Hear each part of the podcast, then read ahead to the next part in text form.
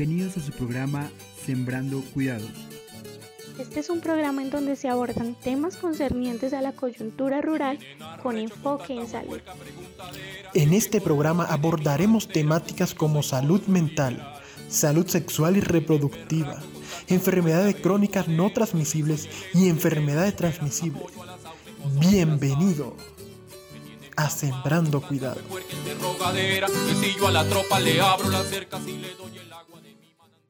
Estamos en este programa de Sembrando Cuidado con ustedes. El día de hoy está Armando, que tal habla, Dubán, desde Boyacá para el mundo. Dubán, ¿cómo estás?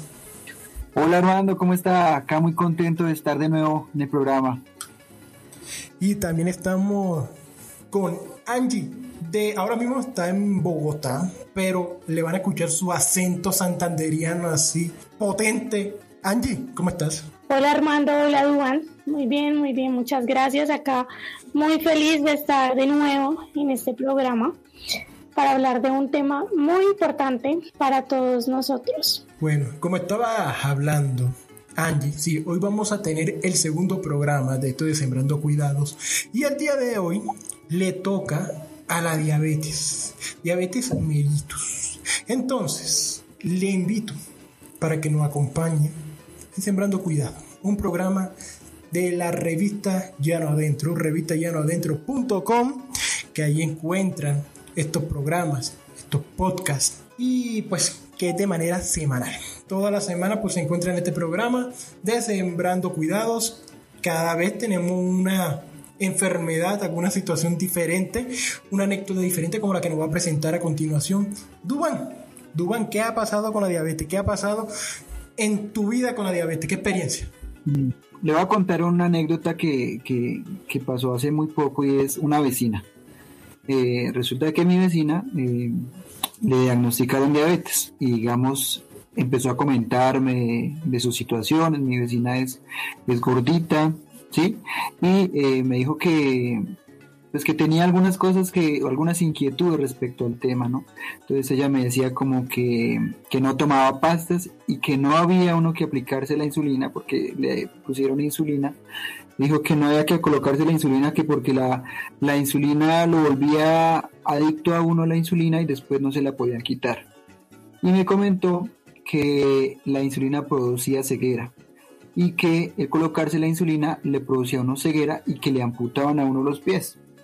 Eh, estaba un poco asustada mi vecina y como que intentó de pronto al inicio de toda la situación de asumir, digamos, la diabetes, eh, esconderla un poco de la familia, de no hablar del tema, pero digamos en todo su proceso que se fue dando en la etapa inicial fue eso, ¿no? Entonces, primero que todo, pues ella no sabía que era la diabetes, eh, le habían comentado algunas situaciones respecto a, algunas creencias que se tenían respecto a la enfermedad y pues esa es la anécdota que tengo, Juan. ¿Cómo le parece?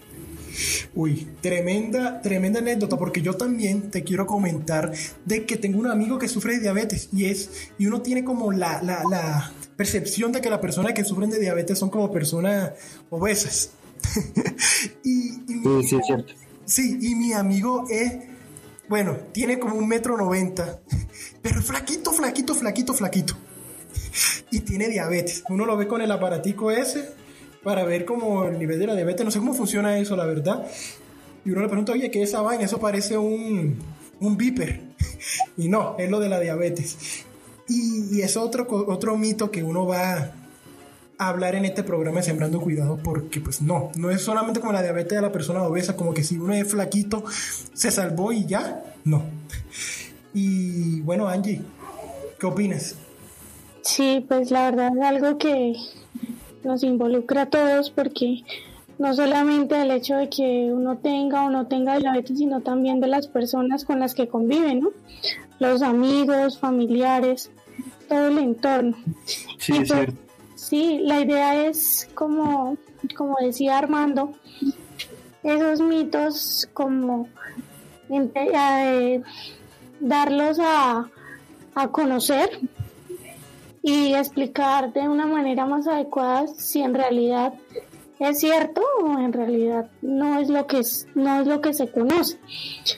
si lo que decía Dubán es verdad que la insulina provoca ceguera o el no aplicarse la insulina y no hacer los controles adecuados es lo que genera la ceguera y la y puede llegar hasta la amputación de las piernas. Entonces es algo que vamos a hablar durante este programa, que están muy invitados para estar súper conectados a todo lo que vamos a hablar sobre diabetes. Sí, entonces aquí, como ya hablamos, vamos a hablar de diabetes mellitus. Aquí comienza el programa.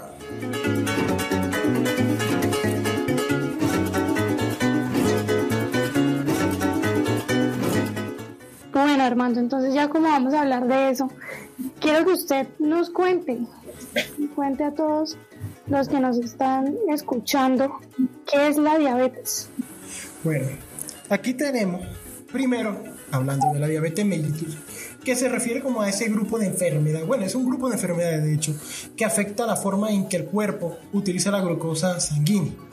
Es decir, ¿qué significa tener diabetes? Pues que el nivel de glucosa en la sangre que es frecuentemente llamado azúcar en la sangre, es demasiado alto.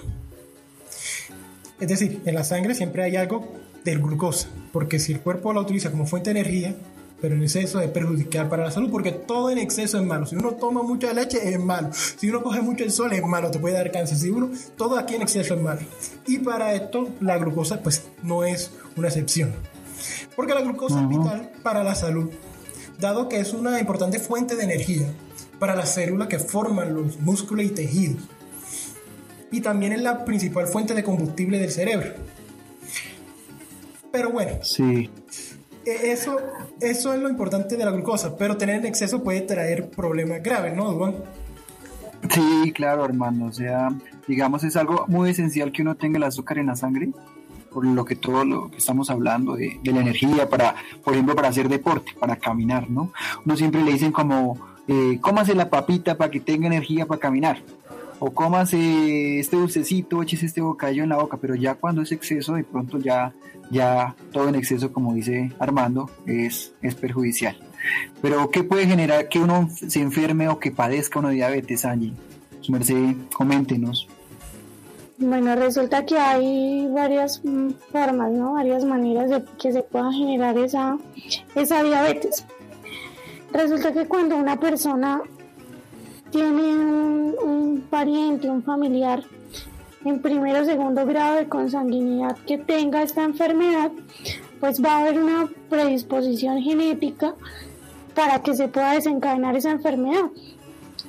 Es algo así de que si usted tiene a alguien que, un familiar que tiene diabetes, muy probablemente usted también pueda tener diabetes. Por eso la importancia de que siempre preguntan cuando usted va a la consulta médica y dígame eh, alguna enfermedad que tenga su familia, porque eso va a ayudar a tamizar, a poder eh, que los médicos puedan indagar mejor para cómo llevar a cabo todo el proceso y el plan de el plan médico el plan de cuidados que se pueda establecer. Además, eh, también puede ser por los hábitos que se generen.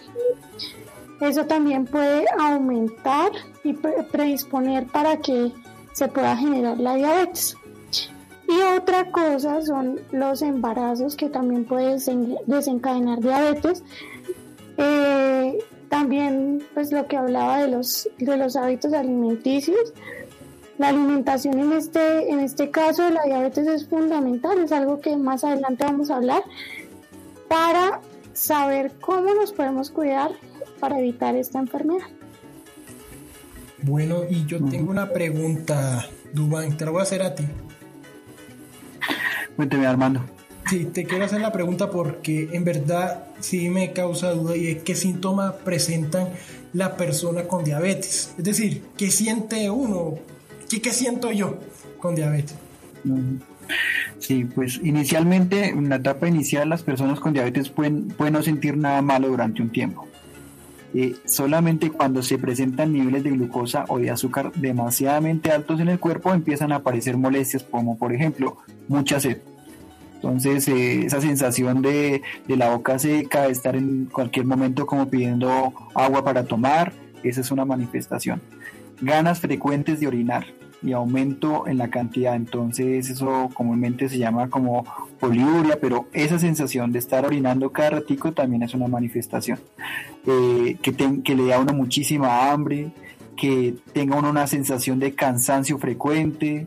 Eh, como lo decía Armando hace un momento, uno piensa que las personas con diabetes pueden ser gorditas, pero en este caso otro signo es la disminución de peso, que uno empiece a bajarse de peso, que uno tenga hormigueo o pérdida de la sensibilidad en los pies, digamos, esto es una cuestión muy delicada también ya, o la visión borrosa. Estos dos últimos signos ya nos quieren, por ejemplo, decir que, los nerviecitos de la sensibilidad de los pies o el nervio del ojito ya se están afectando por los niveles altos de, de azúcar. Eso, hermano.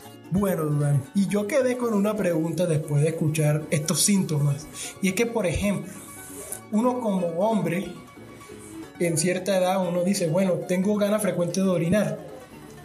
E incluso un aumento de la cantidad. Yo como sé, Angie o Dubán, que es esto que puede ser diabetes y no la próstata, por ejemplo.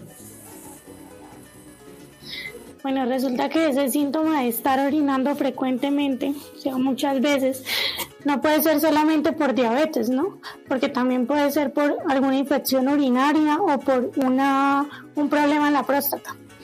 Entonces, lo importante es ir al médico, pedir ayuda médica, e irse a hacer un chequeo médico, que lo valoren y pues como habíamos hablado anteriormente, no solamente es un síntoma que se presente, usted ya piense que tiene diabetes, no, eso viene acompañado de muchos más síntomas y también de la predisposición genética de la que había, hablado anteriormente. Entonces, lo, lo bueno de esto es que estén comprometidos con su salud y que estén precavidos de cualquier síntoma que presentan, porque si no es diabetes puede ser también otra cosa que de verdad les pueda estar afectando su salud. Entonces ya creo que quedó claro esta parte, entonces es momento de pasar a la música. Vamos a escuchar Me deja el avión de Diomedes empezamos con la región Caribe y regresamos a saber más sobre la diabetes. Ya regresamos.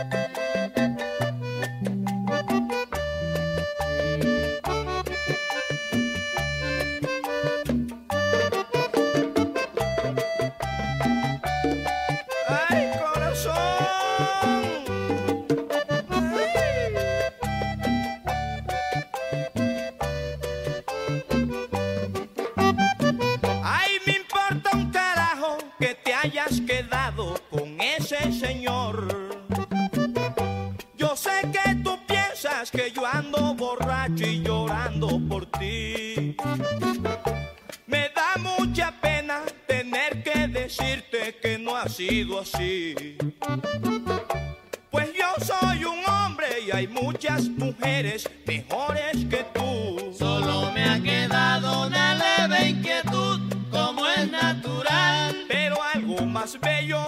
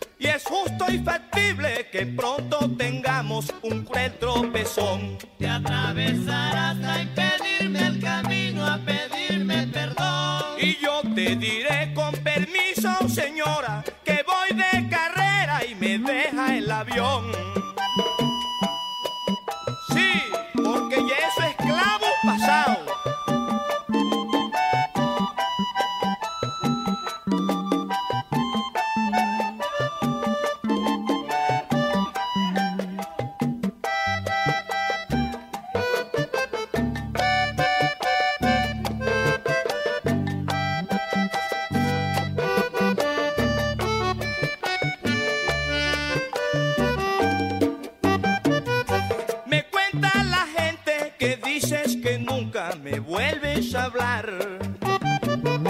Que estás orgullosa de haberme causado tanto sufrimiento.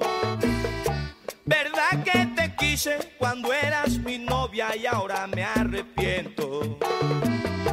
Por eso es que digo que nunca jamás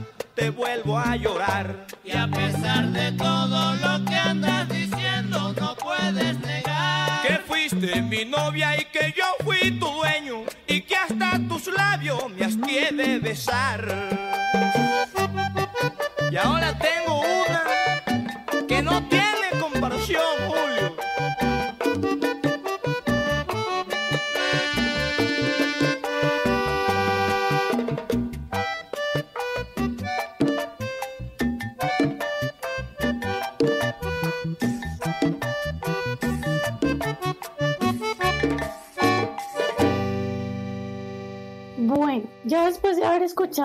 Canción, vamos a conocer cómo se diagnostica la diabetes. Resulta que para diagnosticar la diabetes eh, es necesario tomar unas muestras de sangre y practicar algunos de los más procedimientos que son los procedimientos diagnósticos para, para esta enfermedad.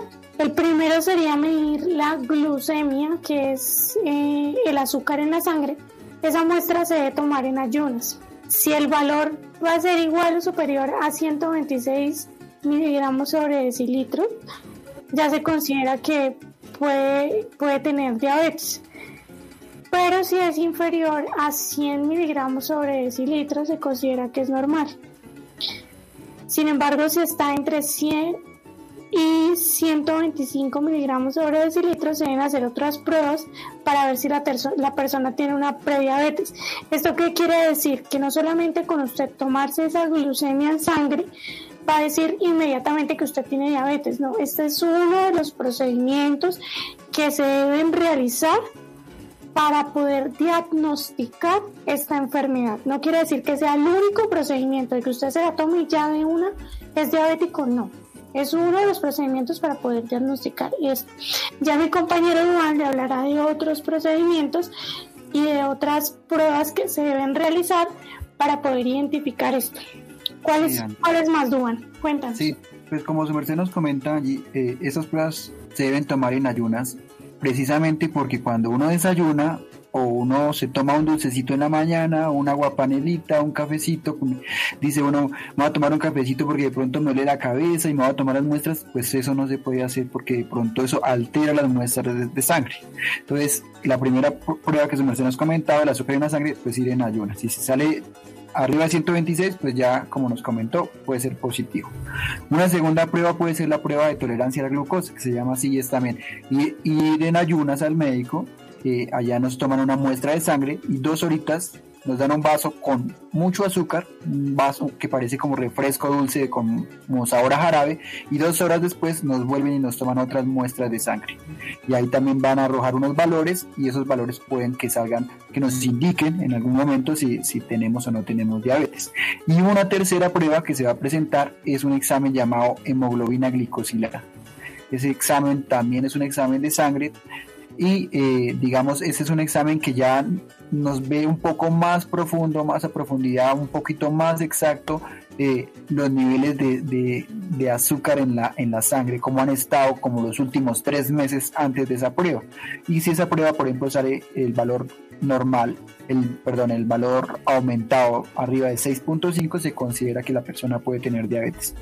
Entonces, digamos, va a la primera prueba, que es la que nos comentó Angie, la de tomar la, hemoglobina, la, el azúcar en ayunas, la segunda prueba que es la, la de la prueba de tolerancia a glucosa, que es cuando nos dan como un jarabe, nos toman unas muestras antes y después, y la tercera prueba que es una muestra de sangre que se llama hemoglobina, hemoglobina glicosilada.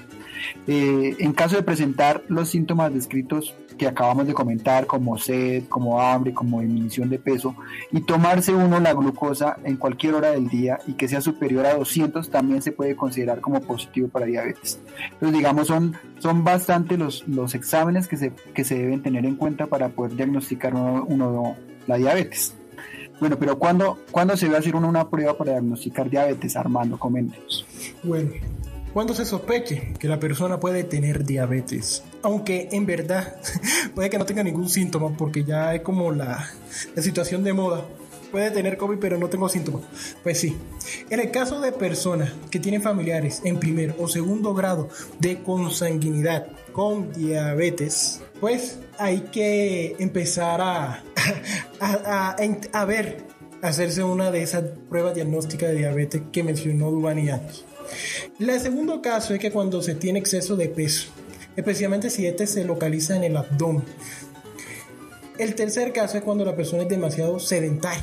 Prácticamente, y creo que muchas personas ahora con la cuarentena eh, no salían, pasaban de crucero, es decir, cruce de aquí, cruce para allá. De baño a la cocina, de la cocina a la sala, de la sala al televisor, viendo Netflix, viendo canales y se iban para la cama, se dormían, comían y así. Trabajaban en la sala, etc. Y por eso también uno debe tener en cuenta para ver si tiene diabetes, entonces hace esas pruebas. El otro caso es cuando se haya tenido hijos demasiado pesados al nacer, es decir, de 4 kilogramos o más. Y la última es que a partir de los 40 años de edad se recomienda hacer un examen de glucemia en ayunas por lo menos una vez al año. Y aquí quiero contar una, una, una anécdota porque tengo una persona cercana, bueno, un, un, una amiga, que de hecho le hicieron un examen de glucemia y es joven, tiene 23 años, tiene 23 años y es por, por el tercer caso que mencioné, cuando se tiene el exceso de un exceso un peso, una masita, digamos, en el abdomen, como una inflamación parece en el abdomen. Y fue, le hicieron el examen de glucemia y sí, efectivamente lo tenía un poco alto. Entonces es importante, sin que sea diabetes, pero es importante hacerse los exámenes, la prueba diagnóstica. Sí, Armando. Bueno, ¿y por qué se debe uno controlar la diabetes? Entonces, digamos, eh, eh, hay varias clases de diabetes. Hay una diabetes tipo 2 y una tipo 1. La diabetes tipo 1 es esa diabetes que uno generalmente la presenta desde muy joven o desde muy niño, cuando es hereditaria, cuando de pronto uno ya desde muy pequeñito eh, eh, se presenta, ¿no? La diabetes tipo 2 es esa que ya presenta en edad adulta, un poco más tardía y que se relaciona pues con algunos hábitos o formas de, de vivir. ¿Por qué se debe controlar la diabetes? Una persona que controla su diabetes puede vivir un estado de salud normal, tener una calidad de vida normal si tiene su diabetes controlada.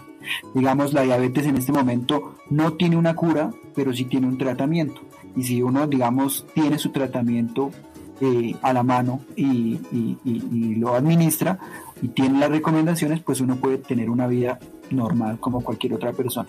Por el contrario, una persona que no controla su diabetes puede tener problemas graves, puede tener problemas como la ceguera, problemas en los ojos, en los riñones y en los nervios. Sí, es importante un buen control de la diabetes que se inicie cuanto, en cuanto antes, cuando se diagnostique la diabetes, llevar de inmediato el tratamiento y eh, evitar las complicaciones que pueden ser las que acabamos de comentar, las de los ojitos, las de los riñones, las de los nervios, el infarto del miocardio o el ataque cardíaco, como uno dice normalmente, la trombosis en cerebral o incluso pues algún paro cardiorrespiratorio, ¿no? Para, prevenirlas es muy importante también tener eh, ese control de, de, de, la, de, la, glucosa, estarnos tomando el, el, azúcar, estarnos tomando la hemoglobina glicosilada, que hablamos hace ratico, los exámenes, ¿no?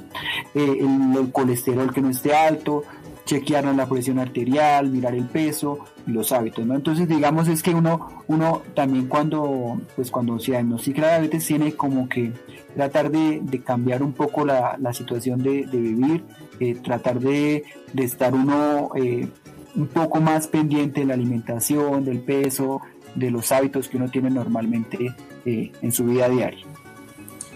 Bueno, Dubán, te quiero hacer una pregunta. Esta pregunta no está en el guion que tenemos en el programa de hoy, pero yo como persona que de pronto no conoce mucho sobre la diabetes, me gustaría hacerte la siguiente pregunta. Si yo estoy en una en un peso preobesidad, no estoy obeso, sino estoy preobesidad, podría desarrollar la diabetes, es decir, tendría yo como que preocuparme y decir, tengo que ir a diagnóstico porque no tengo síntomas, pero estoy preobeso. No soy obeso, no soy, no peso, no sé, 130, midiendo 1,80, no, sino que estoy en preobesidad. ¿Me debería preocupar o no? Digamos, eh, eh, tener uno su control de peso, hay que mirarlo desde mm, otro aspecto, no tanto como el peso, ¿no? Hay que hacer como el balance entre lo que uno mide y lo que uno pesa, ¿sí? Digamos, uno no se puede guiar solamente de la báscula, sino también tiene uno que mirar su talla, ¿no? Entonces tiene que sacar uno un índice de masa corporal, se llama eso, el índice de masa corporal, y es como la relación entre el peso y la talla, ¿sí? Eh, eh, si ese índice de masa corporal nos da, digamos, una situación de normalidad, pues tendríamos como un punto menos a nuestro favor para no desarrollar diabetes, ¿sí? Eh, la diabetes tiene varios factores, varios factores, pero la obesidad o el sobrepeso pueden condicionar no solamente la diabetes, sino también otras enfermedades como por ejemplo el infarto o la hipertensión, ¿sí? Entonces, digamos, el que yo esté en sobrepeso o, como, o en preobesidad, como su merced dice, entonces es un signo de alarma, ¿sí? Es un signo de que yo tengo que cambiar algo en mi alimentación, que tengo que cambiar algo en mi forma de, de estar todo el día. De pronto, si uno dice, bueno, me voy a quedar mirando Netflix, me voy a quedar eh, acostado, de pronto si me pego un poco al celular, porque ciertas condiciones que se han presentado ahorita con, con lo de la virtualidad, con lo de la cuarentena, hace que también uno se sienta que está más seguro ahí sentado en la casa, ¿no? Pero esas situaciones en las que uno de pronto ya se le sale las manos porque uno sigue comiendo a veces lo mismo, pero no hace la misma actividad física. Entonces hacen que uno pueda tener un aumento en el peso y eso significa que hay un factor que puede condicionar la aparición de enfermedades. Entonces es muy importante no solo para prevenir la obesidad, sino para prevenir otras enfermedades como la, como la hipertensión arterial o las enfermedades cardiovasculares. Listo, gracias. Y bueno, y ahora le quiero hacer una pregunta a Angie. bueno, Rubén me estaba hablando sobre el sedentarismo, sobre otros aspectos como, pues, hábitos de vida. Me estaba comentando eso, el peso, la presión, colesterol, etcétera, lo que uno come, etcétera. Me gustaría saber qué es eso, qué es tener un estilo de vida saludable, Angie. Bueno, Armando, muy importante primero saber qué es un estilo de vida saludable, ¿no? Porque todos hablamos, ay, estilo de vida saludable, pero en realidad muchas veces no sabemos a qué hace referencia esto. Pues resulta que el estilo de vida saludable hace referencia a las acciones o comportamientos para tener una buena salud, lo cual incluye realizar actividad física regularmente, llevar una dieta saludable, balanceada, eh, con todos los nutrientes que usted necesita para estar sano, eh, que abarca también pues los horarios de las comidas establecidas, consumir alimentos de buena calidad, eh, bajos en grasa, como lo decíamos en el programa anterior libre de trans, que también sean bajos en azúcar y en calorías, también bajos en sal pues para evitar eh, la hipertensión arterial y demás enfermedades que se pueden generar por, una, por un aumento de, la ingesta de, estos alimentos. También se debe evitar el, mal hábito de fumar, ¿no? No sé, pero muchas veces, si ustedes se dan cuenta, muchas de las enfermedades crónicas, el, el hecho de fumar aumenta totalmente el riesgo de enfermarse, de tener una enfermedad que va a durar de por vida, pero pues que se puede controlar, pero usted la va a tener siempre. Entonces la invitación es esa, dejar ese mal hábito de fumar que nos puede hacer daño tanto a los pulmones, al, a generar esa diabetes y a generar hasta hipertensión arterial. Además que un buen estilo de vida va a ser fundamental para controlar los niveles de azúcar en la sangre. También me alcanza y mantiene un peso adecuado para la estatura y la edad, como lo mencionaba anteriormente Dubán, que no es solamente saber el peso, sino también hay que realizar un adecuado, eh, revisar tanto la, si el peso está ajustado para esa, es proporcional a esa edad que, a esa estatura que usted tiene y también a la edad. Controlar los niveles de colesterol y triglicéridos en la sangre. También va a ayudar a mantener los niveles de presión arterial normales y también facilita el tratamiento de la diabetes. Ya si usted tiene diabetes, pues va a ayudar también a controlarlo para evitar que ocurran complicaciones y frenar pues la progresión de esta enfermedad. Entonces sí es muy importante conocer eh, qué es un estilo de vida saludable y cómo se puede llevar a cabo ese estilo de vida saludable que ya más adelante estaremos hablando. Por ahora vamos a escuchar una canción de los doctores de la carranga que se llama Caminitos de mi juventud.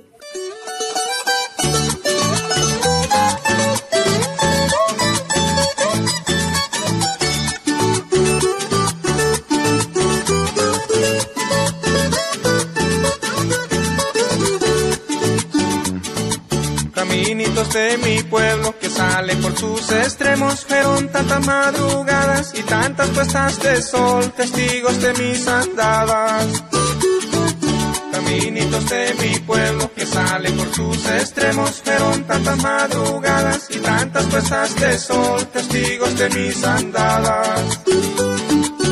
Caminitos mis testigos que de atrás ya los pasaba y en mi juventud me vieron que humilde los caminaba cuando salía a trabajar y cuando del regresaba. Caminitos de mi pueblo.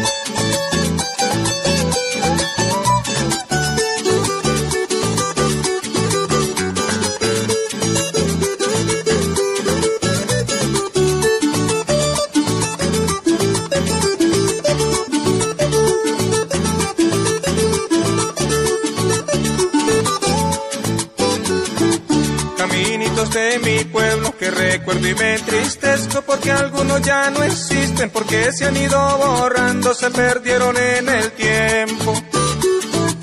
Caminitos de mi pueblo que recuerdo y me entristezco porque algunos ya no existen, porque se han ido borrando, se perdieron en el tiempo caminos de mi vereda, compañeros de ilusiones, cuántas veces los pasé, pasé entre sus callejones y a su vera yo cantaba tantas y tantas canciones.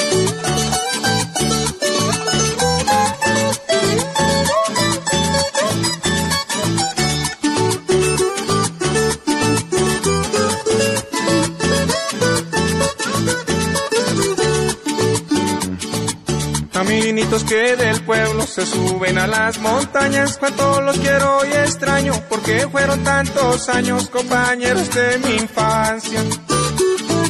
Caminitos que del pueblo se suben a las montañas, cuánto los quiero y extraño, porque fueron tantos años compañeros de mi infancia.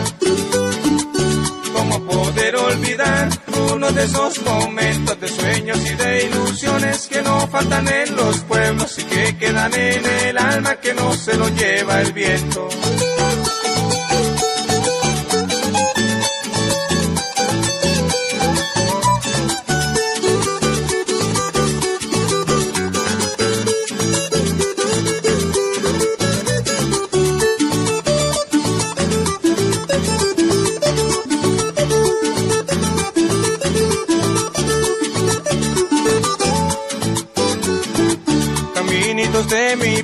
Esos que daban al río, cuántos sueños que de niño y tristezas y alegrías compartían su recorrido.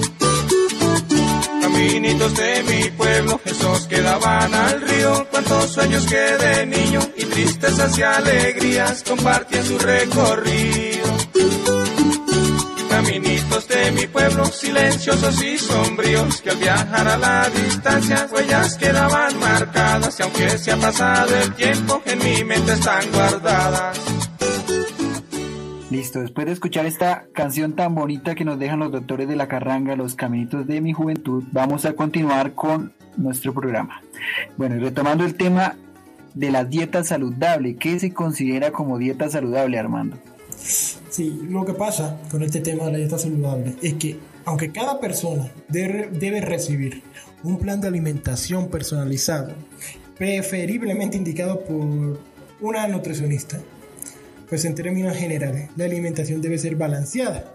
De hecho, ustedes deben haber visto en los paquetes de panes como esa pirámide, ¿no? Como esa pirámide que salen como cereales, como el pan, como el trigo y arriba las carnes. Bueno, debería ser balanceada, incluir un poco de cada grupo alimenticio. Pero bueno, no todo el mundo tiene la oportunidad de ingresar a como a la, de ir a un nutricionista porque pues, si es privado es caro y así, entonces se le recomienda que reducir el consumo de azúcares, especialmente como en las gaseosas. En, todas las gaseosas, pues ahí hay cantidad de azúcar. Igualmente la grasa saturada, las grasas trans, que se pueden sustituir por grasas provenientes de pescados, de aceites vegetales, como el de la canola, canola y el de oliva. La grasa saturada son de origen animal y la grasa trans son el producto de la solidificación de los aceites vegetales cuando se reutilizan o cuando se transforman en margarinas. Es por eso que se hacen estas recomendaciones, ¿no, así bueno? Sí, exactamente. O sea, digamos, esas grasas vegetales no hay que dejar quemar el aceite. No hay que dejarlo cuando empieza a hacer humo, que uno dice se me arrebató el aceite, no, ya se daña el aceite vegetal, ¿no? Ya ese aceite de pronto es mejor recomendable ya es desecharlo, no volverlo a utilizar, porque ese aceite vegetal se convierte ya, digamos, en un aceite que va a tapar las venas, que va a tapar las arterias y que se va a acumular como grasa y a hacer que nuestro cuerpo se enferme. ¿sí? Eh, se debe digamos, es recomendable uno consumir las frutas enteras, que uno tenga el mango, que uno tiene la naranja, que uno tiene, de pronto no en jugo, sino así enteritas, que uno de pronto tenga ahí a la mano, no sé, que llegó el durazno, por ejemplo. Eh, eh, en su región, ¿qué más frutas sean, eh, Armando? En mi región la fruta, el mamoncillo. Ajá. bueno, también de fruta, bueno, hay mucho banano, mucho plátano es lo que la fruta que más acostumbro a ver en esa zona, pues donde Angie, son mis papás. Angie, por los Santanderes, ¿qué frutas se dan? Melón, mmm, mora también, pues depende de la de, de las provincias, ¿no? Sí. Melón, mora, piña, mmm, ah. eh, maracuyá. Sí. Por mi tierra, por ejemplo, acá la feijoa, eh, la ciruela, la manzana criolla o verduras, por ejemplo, acá se da mucho la, la, la, horta, la la lechuga, la selga, la espinaca, la remolacha, ¿sí? digamos esa, el tener uno como su huerta casera ahí, como un pedacito de tierra destinado como a tener sus frutas y sus verduras, digamos es bien importante porque eso le, le provee a uno la fibra, le provee a uno antioxidantes para evitar otro tipo de enfermedades como cánceres, eh, leguminosas, por ejemplo, las arvejitas verdes o los frijolitos verdes que uno pueda conseguir en el mercado o en la plaza de mercado también son muy importantes, nos dan buena fuente de fibra y de proteína. Eh, la avena, por ejemplo, ¿sí? Eh, nos da buena cantidad. Digamos, el comer así uno acá como todo lo que acabamos de nombrar son cosas muy deliciosas y muy ricas que se dan en Colombia porque afortunadamente en Colombia fuimos premiados con frutas y verduras por todo lado. Entonces, eh, tenemos toda la mano, tenemos que utilizar, digamos, esos esas vegetales naturales, esas frutas enteras, esos frutos secos, el maní, donde se ve el maní también, las nueces también es importante. Consumir un pescadito, ya a veces nosotros decimos que el pescadito no lo comemos para Semana Santa, pero de vez en cuando saquemos por ahí que tengamos la oportunidad o de pescar o de comprar en nuestros mercados locales o tener a la mano un pescado de vez en cuando, pues también es muy importante. O la carne, eh, la carne blanca, ¿no? No la de cerdo, sino la de las aves también, ¿no? Que, hay que un pollito para matarlo también es muy bueno para la salud.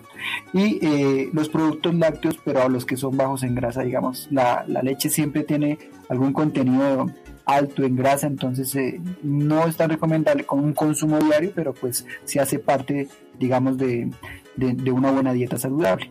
Con los, con los huevos hay que tener de pronto eh, algo de, de, precaución y es que los huevos pueden aumentar un poco el colesterol, ¿no? Entonces, de vez en cuando un huevito tibio, un huevito en agua, ponchado o en una changua, eh, uno le reduce como el riesgo de que el huevito de pronto le pueda afectar a uno. Entonces, y eh, evitar, de, como lo dijo hace ratico Armando, como los azúcares, eh, las gaseosas o que endulzar. O sea, si uno tiene el juguito, yo hace un juguito de mango, pues es preferible aprovechar ese dulce del mango y no echarle la cucharada de azúcar, sino consumir el juguito así como en su estado natural. ¿Ya qué más nos comenta su merced? Exacto. Yo pienso que es importante como uno apropiarse de, todo el cuidado, ¿no? Y de que no solamente es que haya el médico, es el que la enfermera son los que se encargan de eso, no, es usted que se empodera de conocer, de saber, de identificar qué es lo que hay a su alcance, a su mano, para que a través de eso pueda tener todas las herramientas necesarias para mejorar su salud. Entonces, pues ya sumado a esto, pues es importante que asistan a los controles médicos.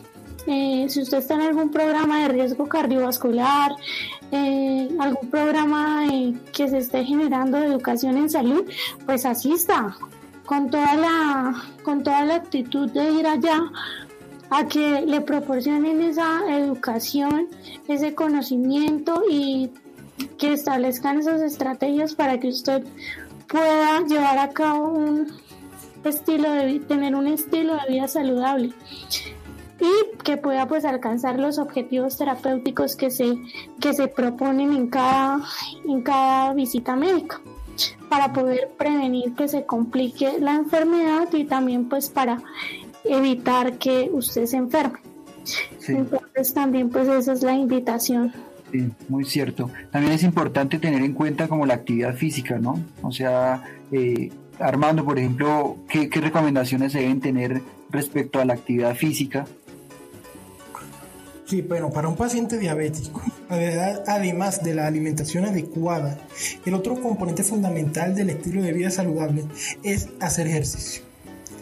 Especialmente el ejercicio aeróbico de, madera, de moderada intensidad, eso incluye actividades como montar en bicicleta, caminar, nadar, bailar o movimientos rítmicos repetidos, como los de gimnasia o los aeróbicos que uno ve en el gimnasio, que normalmente están como saltando con música, haciendo rumba.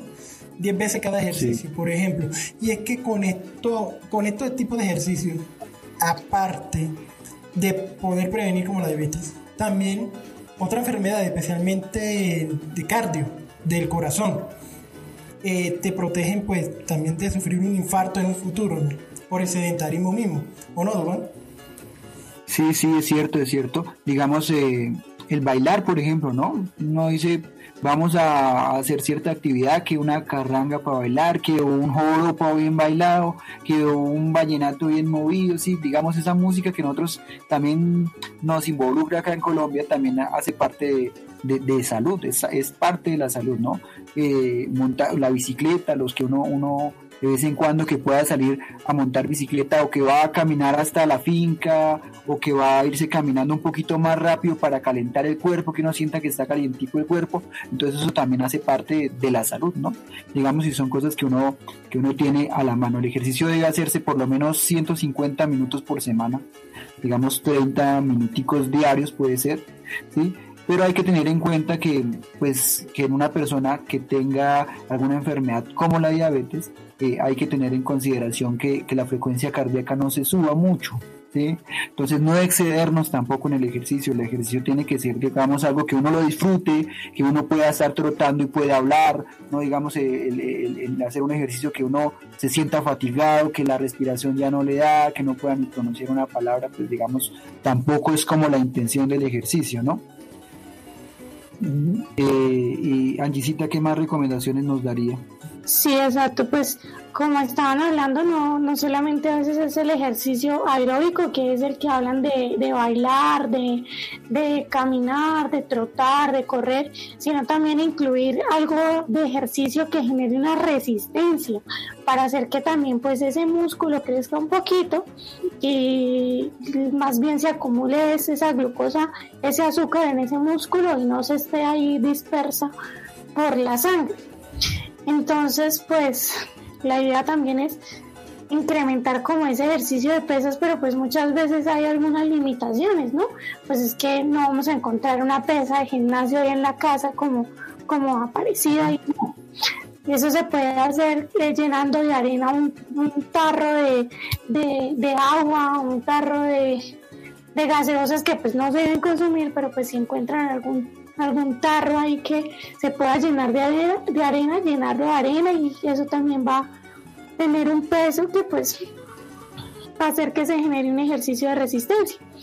Eso se debe pues aumentar gradualmente, pero pues lo ideal es que sea asesorado por el, por el profesional de salud que les va a brindar como pues todas esas eh, instrucciones necesarias para poder llevar a cabo ese ejercicio, pero pues si no se puede incluir, pues se puede manejar con el ejercicio aeróbico que es el caminar, el trotar, el bailar.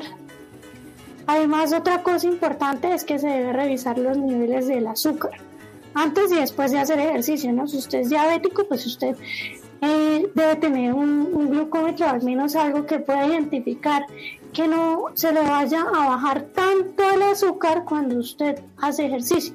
Entonces es importante llevar, si se puede, esa libretica para anotar cómo está esa glucosa, ese azúcar antes de hacer ejercicio y después de que haga ejercicio, para que pues no estén tan altos ni tampoco estén tan bajitos.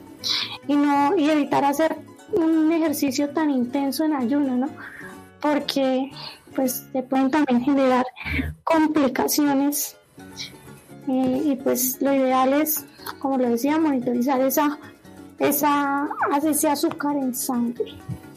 Bueno, entonces ya hablamos bastante acerca de esos cuidados que se deben tener. Vamos a escuchar una canción del grupo Nietzsche que se llama Mi pueblo natal.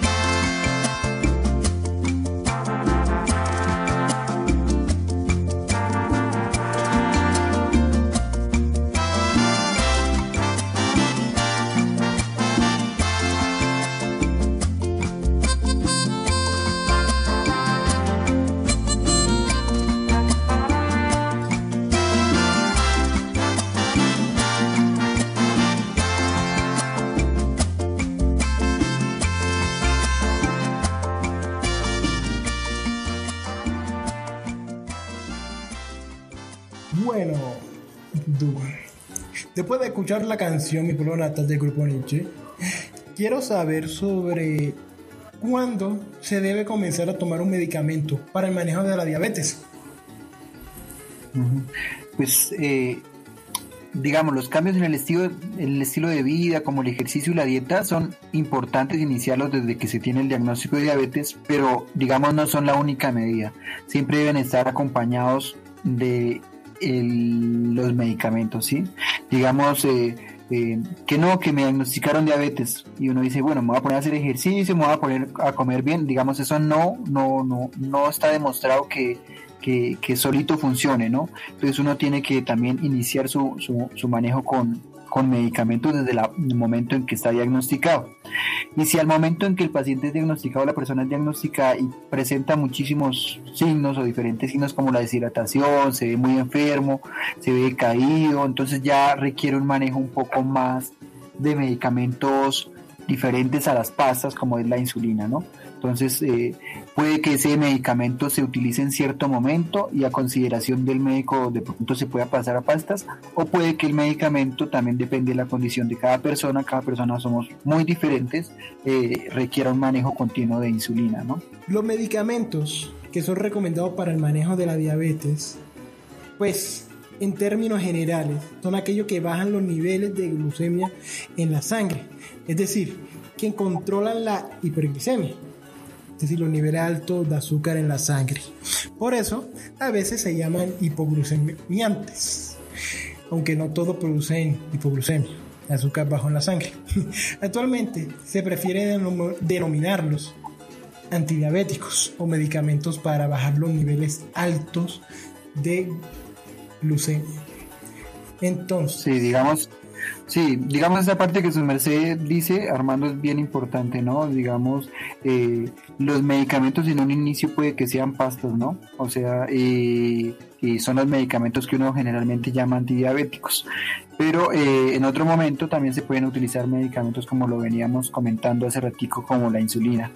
Pero cuándo se necesita la insulina para el manejo de la diabetes. De pronto uno dice cuándo tomo pastas y cuándo tomo, cuándo, cuándo me administran la insulina. Angie, su merced nos puede ampliar un poco más la parte de, cuándo se necesita la insulina. Bueno, entonces eh, es importante conocer primero que antes de aplicarse la insulina esto debe estar prescrito, o sea, debe estar ordenado por el médico, ¿no? porque resulta que la insulina es necesaria para mantener normal el azúcar en la sangre.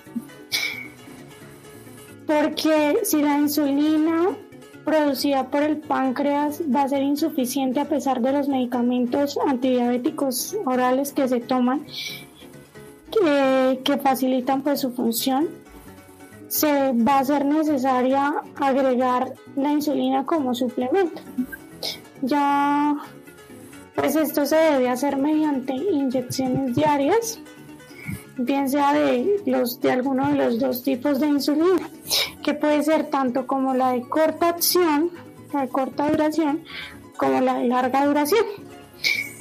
Entonces la de larga duración pues solamente se debe aplicar una vez al día, normalmente se aplica en horas de la noche o también si, la producción de ya la, ya si la producción de insulina por el páncreas termina ya agotándose, va a ser necesario agregar una insulina de corta duración con las comidas antes de cada comida para poder lograr una suplencia completa. Ahora continuamos con este tema de la diabetes y bueno, me gustaría saber qué debo hacer si se presenta un episodio de hipoglucemia.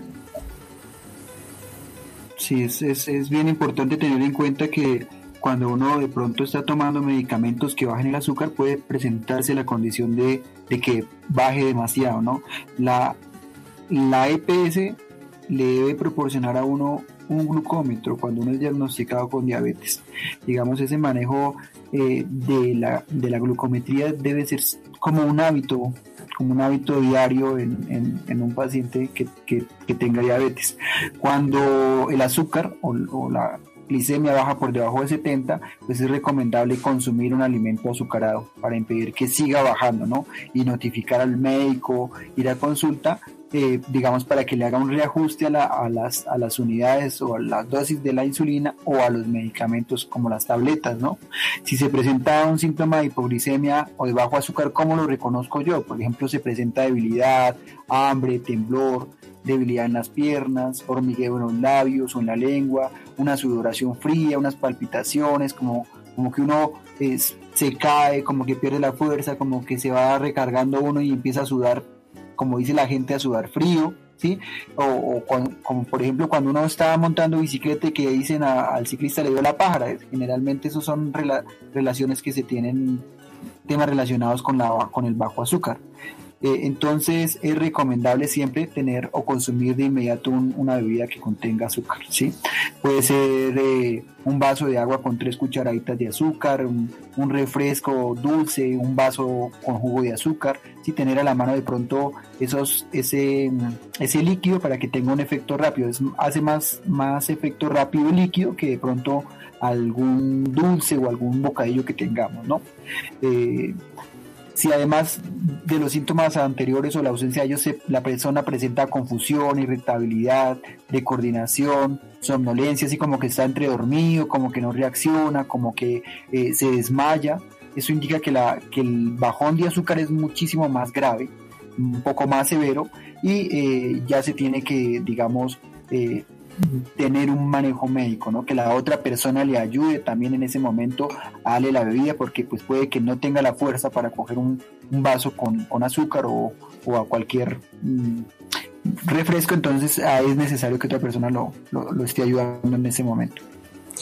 Bueno, Angie, ¿y cómo se detectan las complicaciones de la diabetes? Bueno, pues resulta que la diabetes puede producir varios daños en puede producir daño en varios órganos, ¿no? Como lo son los ojos, los riñones, los nervios periféricos. También puede aumentar el riesgo de tener un infarto del corazón o un ataque cerebrovascular. Eh, también pues va a ser importante detectar los problemas a tiempo porque eso va a permitir que se lleve a cabo un, un buen manejo para evitar estas complicaciones.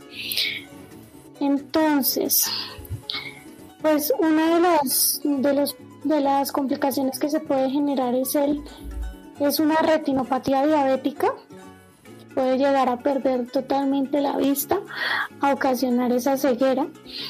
También también se puede generar un daño renal como le es una nefropatía diabética que es porque los riñones no van a filtrar adecuadamente los desechos la sangre, porque pues al final de cuentas uno termina eliminando todos los desechos por la orina, la mayoría de los desechos por la orina. Entonces, pues al no poder eliminar pues esos desechos por la orina, porque no funcionan los riñones, debemos ya se va a complicar más y pues van a generar otros problemas que pues van a poder causar muchas más complicaciones. También puede generar daño en los nervios, que esto pues generaría un pie diabético que puede llegar a una amputación de sus dedos de, o de algún o de las piernas o demás porque se pueden pegar golpear con, con algo y pues no va a tener la misma sensibilidad porque va a haber un daño en esos nervios y probablemente se pueda generar lesiones en la piel que luego van a ir aumentando porque no se pueden controlar muy bien.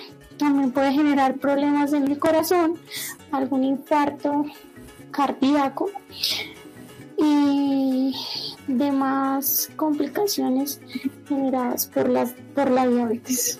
Sí, Angie, muy importante, digamos, eh, lo de, se dañan los nervios de los pies, se dañan los nervios de los ojitos y se dañan generalmente los vasos sanguíneos, ¿no? Cuando se dañan los nervios de los pies eh, hay que tener mucho cuidado, siempre utilizar de pronto un zapato ancho que no sea cerrado en la punta, una- unas medias que no aprieten demasiado, las uñas de los pies siempre tratar de cortarlas lin- en línea recta, eh, revisar, nunca caminar descalzo porque como se puede perder la sensibilidad del pie al dar el paso, puede que uno se pise una piedrita o pise, inclusive se han eh, escuchado de casos de personas que que pisan agujas o pisan puntillas y las tienen ahí en los pies y no las sienten. Entonces, digamos, es muy importante no caminar descalzo, el aseo entre los dedos de los pies siempre tener como una higiene, un secado, ¿sí? porque puede ocasionar otras enfermedades, eh, las uñas que no se vayan a encarnar. Eh, eh, y siempre estar inspeccionando que otra persona nos mire los pies por debajo para ver de pronto que no tengamos grietas, tocar los pies por debajo, sentir que mirar que sí hay sensibilidad y pues estar en un control de seguimiento por, por el médico para que nos revise cómo va la parte de la sensibilidad en los pies, ¿no? Es un tema que pues que quería ahí complementar, Angie. Exacto, muy importante, Bueno, y ya se nos fue el tiempo para cerrar también con una canción. Antes agradeciendo a todas las personas que nos escucharon en este programa sobre la diabetes mellitus. En recordándole que en el primer capítulo hablamos de la hipertensión para personas interesadas. El primer capítulo, hipertensión. Tercer capítulo, obesidad. Entonces, fue un placer. Estuvo aquí al habla Armando, Angie y Duan. Nos vemos en una próxima ocasión.